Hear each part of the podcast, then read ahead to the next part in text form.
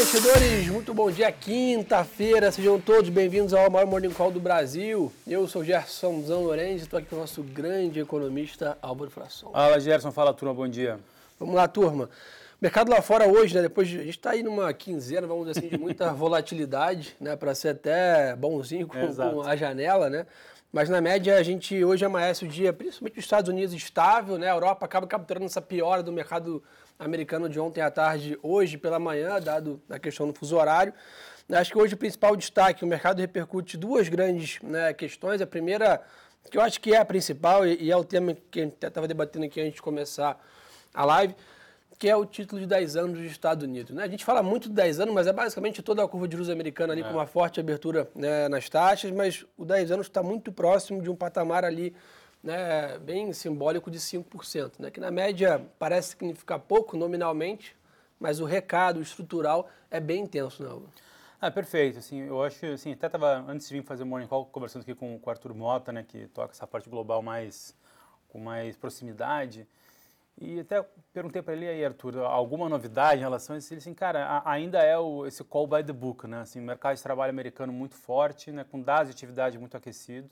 Essa semana a gente teve ali dados de varejo nos Estados Unidos bem acima das expectativas. Acho que isso ajudou a reforçar Sim. esse ambiente de, de é que é? Uh, higher for even longer, né? Agora está até mudando a frase. Agora tem até o even longer dentro dos juros americanos, porque de fato está tá mais difícil, digamos assim, de você ter uma perspectiva de da atividade ajudar as expectativas de inflação. Não dá só para o juro fazer esse papel, né? E aí, com, com esses dados ainda robustos, fica, fica um papo ali um pouco mais difícil. Tanto é que, assim, é, aí depois a gente vai falar um pouco de Brasil, mas a gente teve alguns dados aqui que poderiam ter ajudado a um fechamento de curva aqui e a gente não e, e nada foi sentido, né? A gente ainda está sendo bastante drivado pelo que acontece lá fora. Hoje tem discursos aí de vários uh, Fat Boys, né? Tem. Uh, Paulo agora, fala uma da tarde. O Paulo fala uma da tarde, às 2h20 o Goldsby de, de Chicago. O Jefferson do, do board do Fed também fala uh, agora às 10 da manhã. Então, assim, acho que hoje vai ser um dia que pode trazer bastante, digamos assim, volatilidade. Não exatamente novidade, porque esses uh, Fed members, eles acabam sendo bastante hábeis em falar bastante e dizer pouco, né? Ou seja, assim, dar pouca pista do que vai acontecer. Uh, mas pode trazer, evidentemente, alguma volatilidade na curva lá fora. E um ponto, pessoal, a gente até é bem vocal nisso aqui, mas para reforçar né, o quão importante é, porque a gente fala tanto dessa curva de juros americana. Basicamente, pessoal, hoje a curva, né, já há bastante tempo, os Estados Unidos acaba ditando né, a alocação internacional né, de caixa mundo afora. Então, se a gente tem o título de renda fixa mais seguro do mundo, vamos dizer assim, né, pagando 5% né, em dólar de taxa, naturalmente você vai ter uma saída de capital dos demais né, investimentos internacionais para entrada lá. Além disso, isso fortalece bastante o dólar, que também né, prejudica na média as economias emergentes. Então a gente cria esse cenário mais adverso, porque a gente fala tanto disso né, e, e acaba estudando, e, e, até daqui a pouco tem um podcast que a gente vai abordar isso também, a gente fala muito desse tema, porque é realmente o que né, dita o ritmo dos mercados e basicamente até a curva de juros de todos os países é nos Estados Unidos, é o Banco Central americano. Então é por isso que a gente né, dá bastante atenção para isso e a gente realmente está vivendo uma perspectiva diferente é um ano de muita volatilidade no, na curva de juros americana. A gente, ao longo do ano, trocou de lado da mesa várias vezes. O mercado chegou a precificar até corte de juros esse ano, em algum momento ali do, do, da estabilidade bancária regional dos Estados Unidos, ali em março. Então, a gente realmente teve muita vol nos juros nos Estados Unidos. Né? Por isso que a gente tem debatido né, incansavelmente esse tema com vocês aqui ao longo do ano. Então, juros americanos é o primeiro ponto.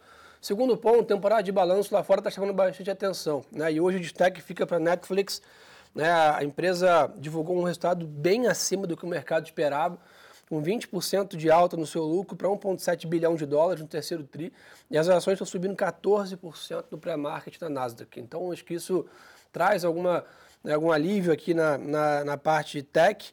E o que chama a atenção do lado negativo, que aí a gente também estava montando bem de perto, foi o balanço da Tesla. Né? A companhia divulgou né, um aumento de 9% na receita, enquanto o mercado é, tinha uma projeção próxima a 15%, e essa frustração aí deixa né, os papéis com 5% de queda no pré-market. Então tem essas duas né, linhas aqui para a gente é, ficar de olho. No Calvo comentou bem da agenda global, né, acho que o Fed é o grande, nas falas de membros do Fed ao longo do dia, destaque, e à noite, né, às 22 horas, a China divulga a sua decisão de política monetária. Né? Lembrar, domingo passado a China fez a maior injeção né, de liquidez no sistema financeiro, né, o que motivou ali a alta é, do minério. Então, ficar de olho hoje no overnight aqui nesse reflexo de China. É, eu achei em relação à China, né, teve uma fala do presidente Xi Jinping uh, dizendo que uh, uh, no, no fórum, Belt and Road Forum, que ele iria se comprometer a trazer uma maior abertura econômica da China, sobretudo investimento estrangeiro para manufaturas, parcerias com comércio eletrônico. Então, acho que até vis-à-vis -vis o que está acontecendo nessa dificuldade da China ganhar atração sem Uh, o, o, governo injetar dinheiro, vai precisar fazer isso, como você bem comentou, mas talvez alguma forma de minimizar isso é você abrir o mercado e trazer esse fluxo para ajudar esse crescimento sem exatamente ele ser inflacionário do ponto de vista de política monetária. Né? Então, é, o assunto que a gente vem debatendo há um tempo da desglobalização, né, que começou, ela, ela, tem alguns impactos, principalmente nessa parte de eficiência e crescimento global. Né? Perfeito. Então, talvez né? A gente pode até ter parte desse movimento, mas talvez não tão radical como chegou até a ser discutido né, recentemente, né, das economias voltarem a se fechar como era né, antigamente.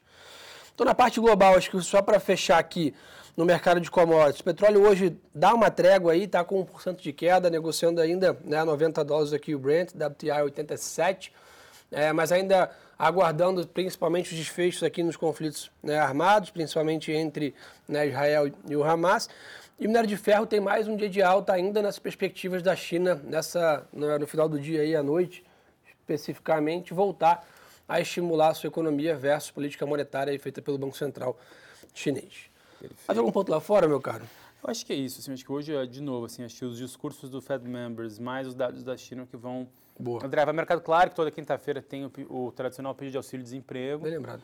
Que, 9,5. É, 9,5 que, assim, não faz mais tanto preço, mas dado que o mercado de trabalho nos Estados Unidos ainda é um tema, talvez possa, se vier algo muito diferente da expectativa, é, que está 211 mil é, novos pedidos aqui na, nessa semana de outubro, pode ser que tenha alguma novidade. Né?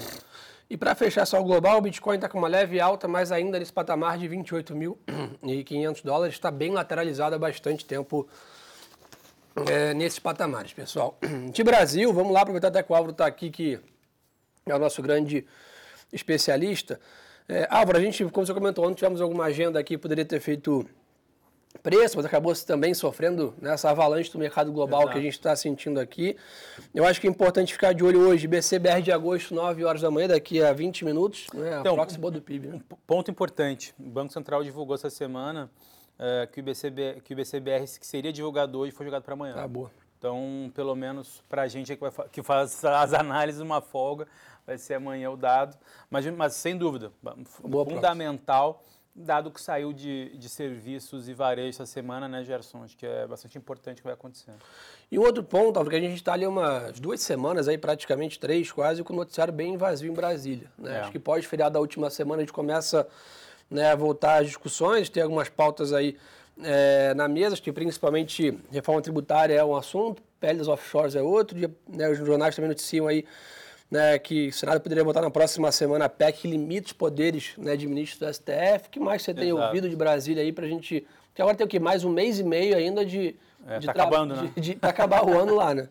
Exato. Então, assim, acho, que, acho que o cenário de Brasil, que a gente vê esse curto prazo essa semana, né? Primeiro, a gente, é, terça-feira, dado de volume de serviço do IBGE de agosto, muito abaixo da expectativa, abaixo, inclusive, da, da projeção mais pessimista que o mercado tinha. Então, Sim. isso acho que trouxe ali uma leitura bastante importante é, para o mercado brasileiro que precisa mostrar alguma, alguma perda de resiliência da atividade. Segundo ponto, serviços ontem veio um pouquinho acima no restrito, mas o ampliado, que é faz mais peso no PIB, veio a, a, pior que as expectativas. E a melhor ainda foi concentrada em supermercado, alimentos e combustíveis. Quando você olha o, o, o, a difusão, a, o varejo piorou. O, o, que é curioso porque os dados de emprego de agosto vieram mais fortes uh, e, e, a atividade veio mais fraca. Então, vamos ver quem é leading de quem nessa história, né? Então, assim, se setembro mostrar dados de emprego também mais fracos, eu acho que a gente tem um ambiente bem mais positivo é, para Brasil. Em relação a, a, Brasília, como você comentou, assim, é, é, essa, essa semana tinha algumas pautas que seriam importantes, como a PL dos fundos exclusivos de offshores, que foi jogado para a semana que vem, dado, dada a ausência do presidente da Câmara, Arthur Lira, que é um tema caro a ele, Então, isso vai ser votado com a presença do Arthur Lira na semana que vem. Uh, e a gente também teve ontem, que seria votado no STF, a mudança de correção do FGTS, de TR mais 3 uhum. para o rendimento igual à poupança. Uh, esse é um tema bastante caro ao governo, porque essa mudança aumenta significativamente a arrecadação do governo, uh, só que uh, não foi levado, levado adiante ainda esse tema. Então, acho que esse é o ponto importante. E aí, como você bem comentou, assim, acho que em relação à reforma tributária do consumo, o IVA, Uh, também ficou uh, para a semana que vem essa apresentação da conclusão do grupo de trabalho do Senado uh, sobre, sobre a PEC 45. Então, de novo, essa semana bastante esvaziada, acho que semana que vem a gente vai ter um pouco mais de, de, de sentimento. Em relação ao, ao, que talvez faça mais preço, acho que nesse curto prazo é a PL das offshores e dos fundos uhum. exclusivos. O que, é ponto sensível, além da, desse timing de votação? Uh, é sobre a alíquota, né? que, que da offshore tem uma possibilidade da alíquota ser até 22,5% e querem equalizar, segundo o relator Pedro Paulo, para 15%, igual fundo exclusivo, para você não ter diferenciação de tributação entre fundo exclusivo e fundo offshore. Né? Então, é, esse tema pode avançar. Se isso avançar, eu acho que é positivo, porque o que está no texto hoje é offshore tributar mais que fundo exclusivo. Boa. E pessoal, ontem né, a gente é, ficou de olho, o presidente do Banco Central, Roberto Campos Neto, disse em evento né, que o ritmo de corte de 50 bips aí de meio ponto percentual é, entre aspas, apropriado né, na visão dele à frente. E Álvaro, acho que pouco a pouco vai né, esvaziando um pouco essa probabilidade de uma, de uma aceleração de, do ritmo de corte em dezembro. Né? Não sei, o banco ainda está com, com, a visão de 2,50. Né? Isso, né?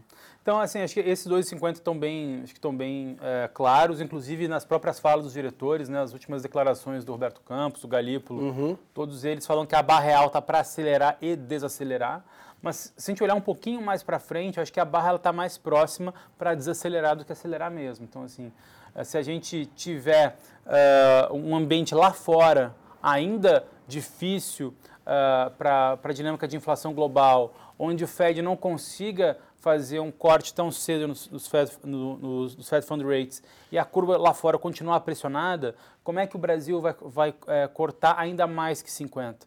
Então, acho que esse é um ponto importante. E se isso acontecer, se, se esse debate de corte de juros nos Estados Unidos ficar para o segundo semestre do ano que vem, me parece que em algum momento do primeiro e segundo trimestre do ano que vem o Brasil vai ter que começar a cortar 25 e não 50, para não ter essa desancoragem da inflação via câmbio desvalorizando. Né? Então, então, acho que é mais ou menos essa dinâmica que a gente vê hoje, mas o call do banco ainda é 11,75 para a Selic final desse ano Legal. e 9,5 para o final do ano que vem. Acho que conecta bem o que a gente acabou de comentar ali, né? o que, que, esse, que esse 10 anos a 5% né, impacta toda a estrutura de juros do mundo inteiro. Né? Acabamos de, Auro acabou de conectar aqui com essa perspectiva, talvez, de um ciclo de corte talvez menor ou menos né, intenso aqui, dado esse cenário de juros mais altos lá fora. Então é por isso que a gente fala tanto, até a gente até às vezes fala mais tempo do mercado global aqui do que do local em alguns momentos, né? Dado que a gente sabe até né, que o quanto que o global tem sido né, o grande né, protagonista aqui é, da volatilidade de tendência de preços aqui também no Brasil.